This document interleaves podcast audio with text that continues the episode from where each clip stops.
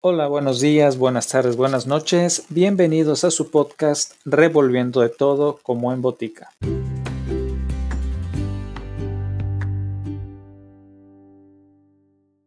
Continuamos con el siguiente cuento de Edgar Allan Poe titulado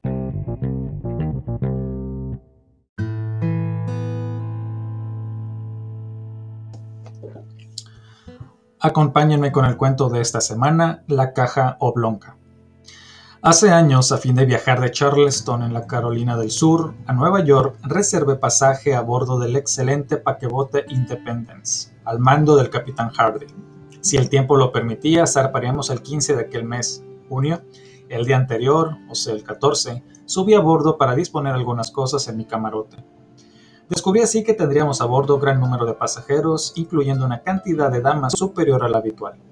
Noté que en la lista figuraban varios conocidos y entre otros nombres me alegré de encontrar a Mr. Cornelius Wyatt, joven artista que me inspiraba un marcado sentimiento amistoso. Habíamos sido condiscípulos en la Universidad de C y solíamos andar siempre juntos. Su temperamento era el de todo hombre de talento y consistía en una mezcla de misantropía, sensibilidad y entusiasmo. A esas características unía el corazón más ardiente y sincero que jamás haya latido en un pecho humano. Observé que el nombre de mi amigo aparecía colocado en las puertas de tres camarotes y luego de recorrer otra vez la lista de pasajeros, vi que había sacado pasaje para sus dos hermanas, su esposa y él mismo. Los camarotes eran suficientemente amplios y tenían dos literas una sobre la otra. Excesivamente estrechas, las literas no podían recibir a más de una persona. De todos modos, no alcancé a comprender por qué para cuatro pasajeros se habían reservado tres camarotes. En esa época me hallaba justamente en uno de esos estados de melancolía espiritual que inducen a un hombre a mostrarse normalmente inquisitivo sobre meras nimiedades. Confieso avergonzado, pues, que me entregué a una serie de conjeturas tan enfermizas como absurdas sobre aquel camarote de más. No era asunto de mi incumbencia, claro está, pero lo mismo me dediqué a pertinazmente reflexionar sobre la solución del enigma. Por fin llegué a una conclusión que me asombró no haber columbrado antes. Se trataba de una criada, por supuesto, me dije se precisa ser tonto para no pensar antes en algo tan obvio.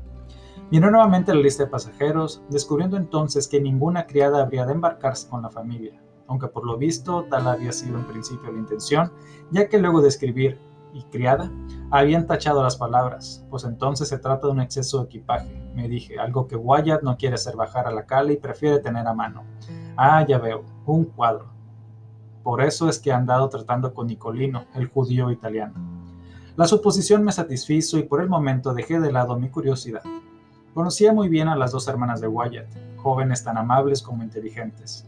En cuanto a su esposa, como aquel llevaba poco tiempo de casado, aún no había podido verla. Wyatt había hablado muchas veces de ella en mi presencia, con su estilo habitual lleno de entusiasmo.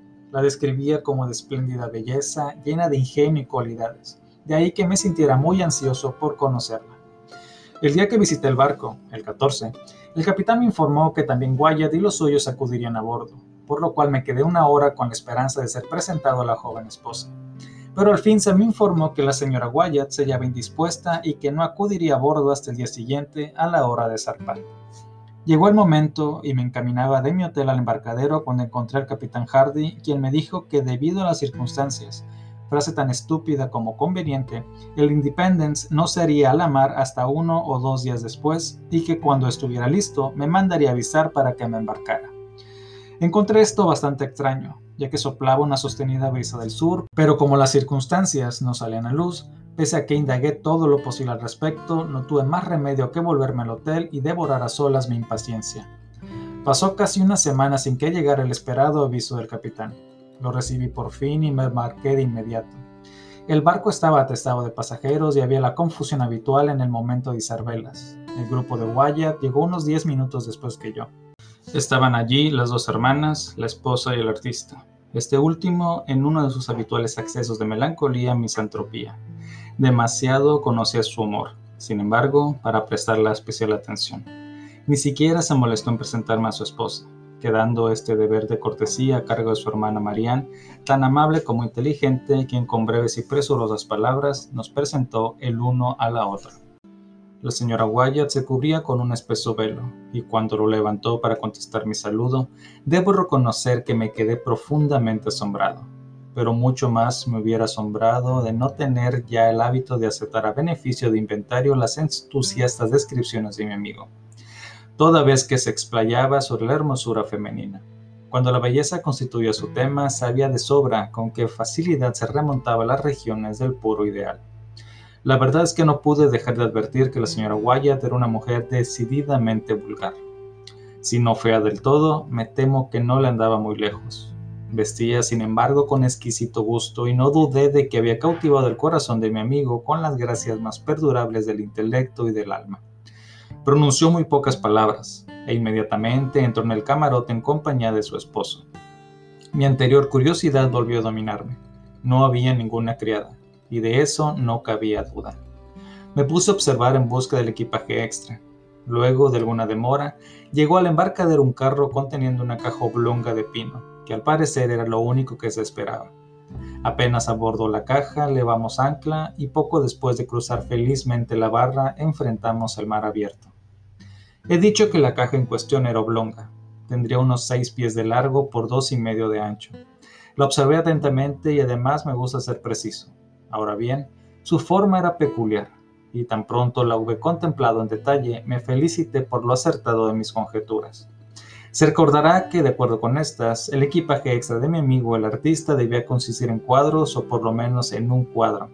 No ignoraba que durante varias semanas Wyatt había mantenido conversaciones con Nicolino, y ahora veía a bordo una caja que, a juzgar por su forma, solo podía servir para guardar una copia de la última cena de Leonardo. No ignoraba, además, que una copia de esa pintura, ejecutada en Florencia por Rubini el joven, había estado cierto tiempo en posesión de Nicolino me pareció, pues, que la cuestión quedaba suficientemente resuelta. Me reí, quizá demasiado, pensando en mi perspicacia. Era la primera vez que, hasta donde podía saberlo, Wyatt me ocultaba alguno de sus secretos artísticos. Pero no cabía duda que en esta ocasión trataba de hacerme una treta y pasar de contrabando a Nueva York una magnífica pintura, confiando en que no me daría cuenta de nada. Resolví tomarme un buen desquite sin esperar mucho. Había no obstante algo que me fastidiaba. La caja no fue colocada en el camarote sobrante, sino depositada en el de Wyatt, donde ocupaba casi por completo el piso para evidente incomodidad del artista y de su esposa, acrecentada además porque la brea o la pintura con la cual habían trazado grandes letras emitió un olor muy fuerte, desagradable y para mí especialmente repugnante. Sobre la tapa aparecían estas letras: Señora Adelaide Curtis, Albany, New York. Envío de Cornelius Wyatt, esquina este, lado hacia arriba. Trátese con cuidado. Estaba yo enterado de que la señora Adelaide Curtis de Albany era la suegra del artista, pero consideré que éste había hecho estampar su nombre a fin de mistificarme mejor. Me sentía seguro de que la caja y su contenido no seguirían viaje a Albany, sino que quedarían en el estudio de mi misantrópico amigo en Chambers Street, Nueva York. Durante los primeros tres o cuatro días tuvimos un tiempo excelente a pesar del viento de proa pues había virado al norte apenas hubimos perdido de vista la costa. Por consiguiente, los pasajeros estaban de muy buen humor y dispuestos a la sociabilidad. Tengo que exceptuar, sin embargo, a Wyatt y a sus hermanas que se mostraban reservados y fríos, en forma que no pude menos de considerar descortés hacia el resto del pasaje. De la conducta de Wyatt no me preocupaba mucho. Estaba melancólico más allá de lo acostumbrado en él. Incluso diré que se mostraba lúgubre, pero no podía extrañarme dadas sus excentricidades. En cambio, me resultaba imposible excusar a sus hermanos. Se encerraban en su camarote la mayor parte del día, negándose terminantemente, a pesar de mi insistencia, a alternar con nadie a bordo. La señora Wyatt era, en cambio, mucho más agradable. Vale decir que era parlanchina, y esto tiene mucha importancia en un viaje por mar. Pronto se mostró excesivamente familiar con la mayoría de las señoras y para mi profunda estupefacción mostró una tendencia poco disimulada a coquetear con los hombres. A todos nos divertía muchísimo. Digo divertía, pero apenas si sé cómo explicarme. La verdad es que muy pronto advertí que la gente se reía más de ella que por ella. Los caballeros reservaban sus opiniones, pero las damas no tardaron en declararla. Una excelente mujer, nada bonita, sin la menor educación y decididamente vulgar. Lo que asombraba a todos era cómo Wyatt había podido caer en la trampa de semejante matrimonio. Se pensaba, claro está, en razones de fortuna, pero yo sabía que la solución no residía en eso, pues Wyatt me había informado que su esposa no aportaba un solo centavo al matrimonio ni tenía la menor esperanza de heredar. Se había casado con ella, según me dijo, por amor y solamente por amor, pues su esposa era más que merecedora de cariño. Pensando en estas frases de mi amigo, me sentí perplejo más allá de toda descripción. ¿Podía ser que estuviera perdiendo la razón? ¿Qué otra cosa podía pensar? Él, tan refinado, tan intelectual, tan exquisito, con una percepción finísima de todo lo imperfecto, con tan aguda apreciación de la belleza. A decir verdad, la dama parecía muy enamorada de él, especialmente en su ausencia, y se ponía en ridículo al citar repetidamente lo que había dicho, su adorado esposo, el señor Wyatt. La palabra esposo parecía siempre, para usar una de sus delicadas expresiones, en la punta de su lengua. Pero entre tanto todos advirtieron que él la evitaba de la manera más evidente y que prefería encerrarse solo en su camarote, donde bien podía decirse que vivía, dejando plena libertad a su esposa para que se divirtiera a gusto en las reuniones del salón. De lo que había visto y oído, extraje la conclusión de que el artista, movido por algún inexplicable capricho del destino, o presa quizá de un exceso de pasión tan entusiasta como fanático, se había unido a una persona por completo inferior a él, y que no había tardado en sucumbir a la consecuencia natural, o sea, la más viva repugnancia. Me apiadé de él desde lo más profundo de mi corazón, pero no por ello pude perdonarle el secreto que había mantenido sobre el embarque de la última cena. Continuó, pues, resuelto a saborear mi venganza. Un día subió Wyatt al puente y luego de tomarlo del brazo, como era mi antigua costumbre, echamos a andar de un lado a otro. Su melancolía, que yo encontraba muy natural dadas las circunstancias, continuaba invariable. Habló poco, con tono malhumorado y haciendo un gran esfuerzo. Aventuró una broma y vi que luchaba penosamente por sonreír. Pobre diablo, pensando en su esposa, me maravillaba que fuera incluso capaz de aparentar alegría. Pero finalmente me determiné a sondearlo a fondo, comenzando una serie de veladas insinuaciones sobre la caja oblonga, a fin de que poco a poco se diera cuenta que yo no era para nada víctima de su pequeña mistificación. Con tal propósito y a fin de descubrir mis baterías, dije algo sobre la curiosa forma de esa caja. Y al pronunciar estas palabras le hice una sonrisa de inteligencia, le guiñó un ojo. Todo esto mientras le daba suavemente con el dedo en las costillas. La manera con que Guaya recibió tan inocente broma me convenció al punto de que se había vuelto loco. Primeramente me miró como si le resultara imposible comprender el ingenio de mi observación pero a medida de que mis palabras iban abriéndose lentamente paso en su cerebro, los ojos parecieron querer salírsele de las órbitas. Su rostro se puso escarlata, luego palideció espantosamente y como si lo que yo había insinuado le divirtiera muchísimo, estalló en carcajadas que para mi estupefacción se prolongaron cada vez con más fuerza durante largos minutos. Finalmente se desplomó pesadamente sobre la cubierta. Mientras me esforzaba por levantarle, tuve la impresión de que había muerto. Pedí auxilio y con mucho trabajo le hicimos volver en sí. Apenas reaccionó, se puso a hablar incoherentemente hasta que le sangramos y le metimos en cama. A la mañana siguiente se había recobrado del todo, por lo menos en lo que se refiere a la salud física. De su mente prefiero no decir nada. Evité encontrarme con él durante el resto del viaje, siguiendo el consejo del capitán, quien parecía coincidir plenamente conmigo en que Wyatt estaba loco, pero me pidió que no dijese nada a los restantes pasajeros. Inmediatamente después de la crisis de mi amigo ocurrieron varias cosas que exaltaron todavía más la curiosidad que me poseía. Entre otras, señalaré la siguiente. Me sentía nervioso por haber bebido demasiado té verde y dormía mal, tanto que durante dos noches no pude pegar los ojos. Mi camarote daba al salón principal o salón camador, como todos los camarotes ocupados por hombres solos. Las tres cabinas de Wyatt comunicaban con el salón posterior, el cual estaba separado del principal por una liviana puerta corrediza que no se cerraba nunca, ni siquiera de noche. Como seguíamos navegando con viento en contra, el barco escoraba acentuadamente a sotavento y cada vez que el lado de estribor se inclinaba en ese sentido, la puerta divisoria se corría y quedaba en esa posición, sin que nadie se molestara en levantarse y cerrarla. Mi camarote hallaba en una posición tal que cuando tenía abierta la puerta, lo que ocurría siempre a causa del calor, podía ver con toda claridad el salón posterior, e incluso esa parte a donde daban los camarotes de Wyatt. Pues bien, durante dos noches, no consecutivas, en que me hallaba despierto, vi que a eso de las once la señora Wyatt salía cautelosamente del camarote de su esposo y entraba en el camarote sobrante, donde permanecía hasta la madrugada, hora en que Wyatt iba a buscarle y le hacía entrar nuevamente en su cabina. Resultaba claro, pues, que el matrimonio estaba separado. Ocupaban habitaciones aparte, sin duda a la espera de un divorcio más absoluto, y pensé que en eso residía después de todo el misterio del camarote suplementario. Mucho me interesó, además, otra circunstancia. Durante las dos noches de insomnio a que he aludido, e inmediatamente después de que la señora Wyatt hubo entrado en el tercer camarote, atrajeron mi atención ciertos singulares sonidos ahogados que brotaban del de su esposo. Tras de escuchar un tiempo, logré explicarme perfectamente su significado. Aquellos ruidos los producía el artista al abrir la caja oblonga mediante un escoplo y una masa, esta última envuelta en alguna materia algodonosa o de lana que amortiguaba los golpes. A fuerza de escuchar me pareció que podía distinguir el preciso momento en que Wyatt levantaba la tapa y también cuando la retiraba a fin de depositarla en la litera superior de su cabina. Me di cuenta de esto último a causa de los golpecitos que daba la tapa contra los tabiques de madera del camarote, mientras que Wyatt trataba de depositarla con toda suavidad en la litera por no haber espacio en el suelo. A eso seguí un profundo silencio, sin que volviera a escuchar nada hasta el amanecer, como no fuera, si cabe mencionarlo, un leve sonido semejante a sollozos o suspiros tan sofocados que resultaban casi inaudibles, a menos que se tratara de un producto de mi imaginación.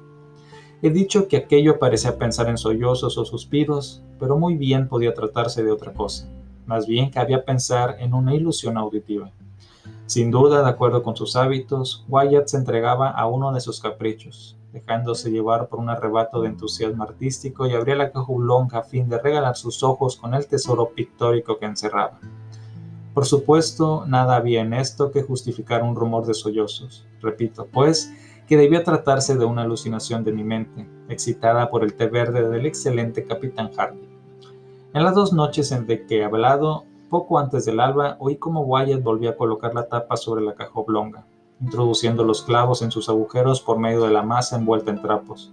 Hecho esto, salí de su camarote completamente vestido e iba en busca de la señora Wyatt, que se hallaba en la otra cabina. Llevábamos siete días en el mar y habíamos pasado ya el cabo Hatteras, cuando nos asaltó un fortísimo viento del sudoeste.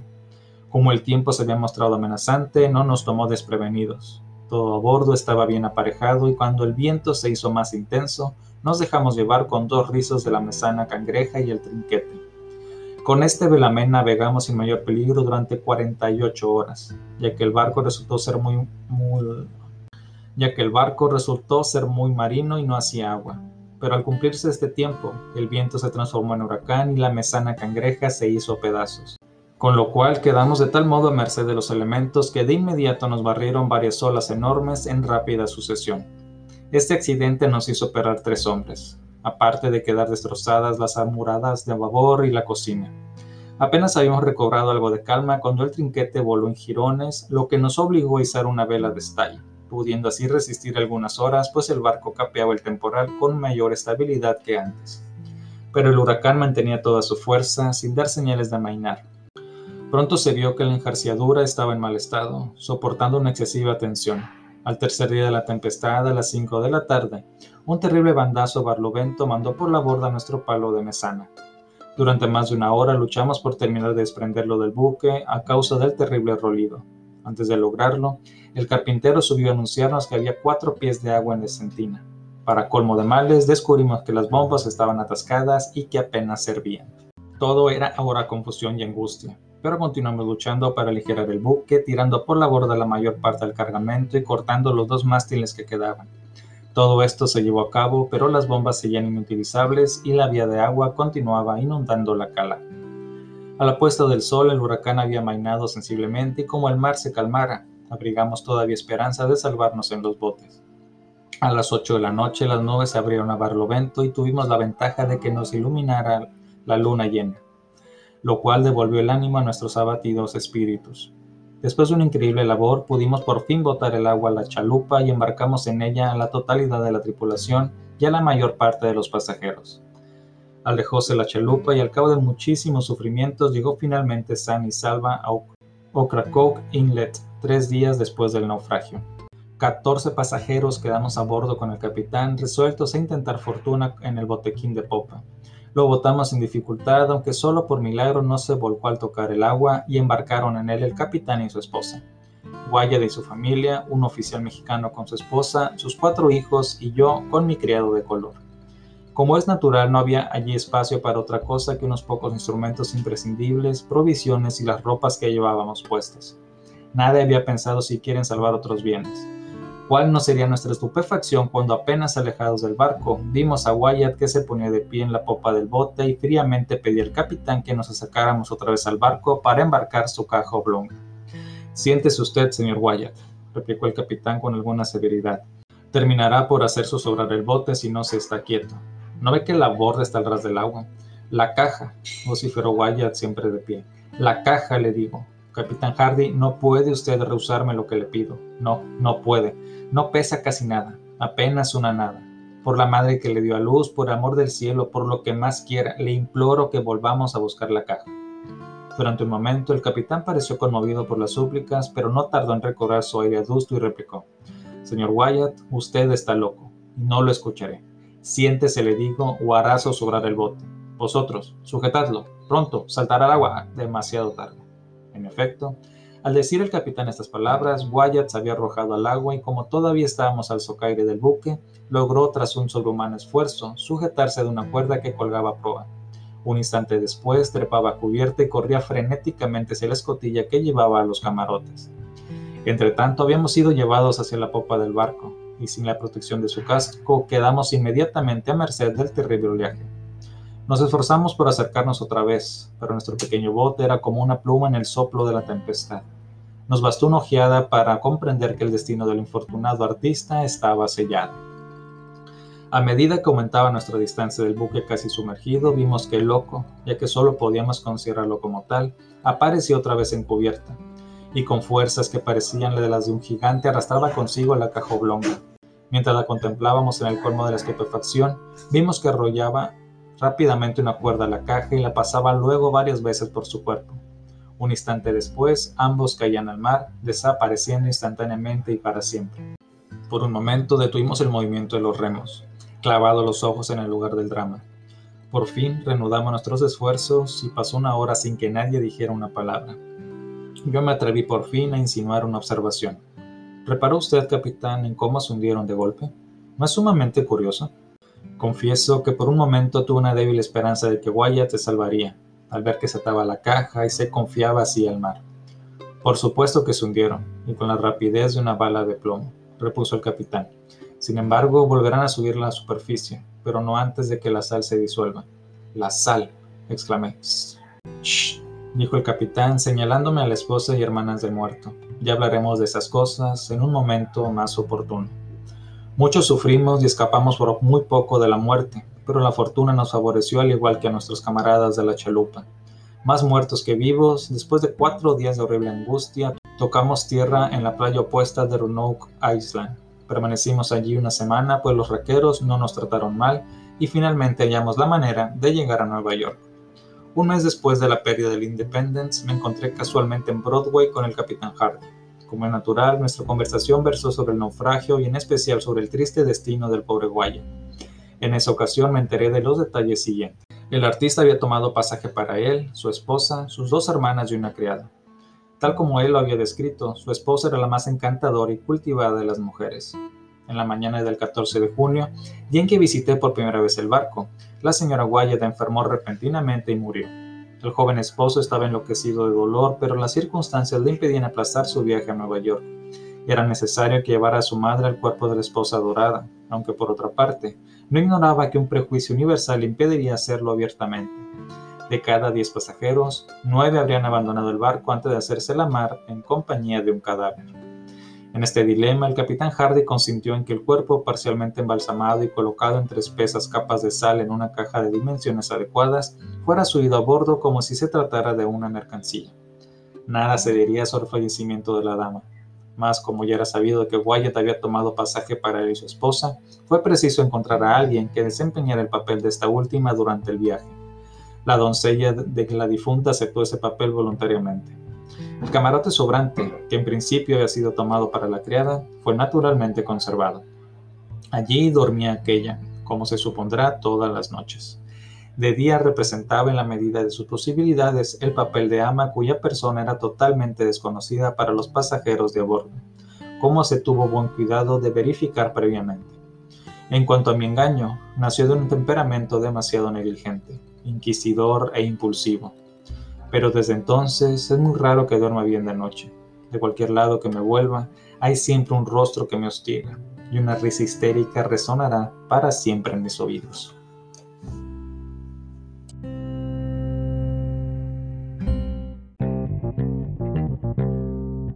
Eso fue todo por hoy. Gracias por acompañarme. Hasta el próximo episodio.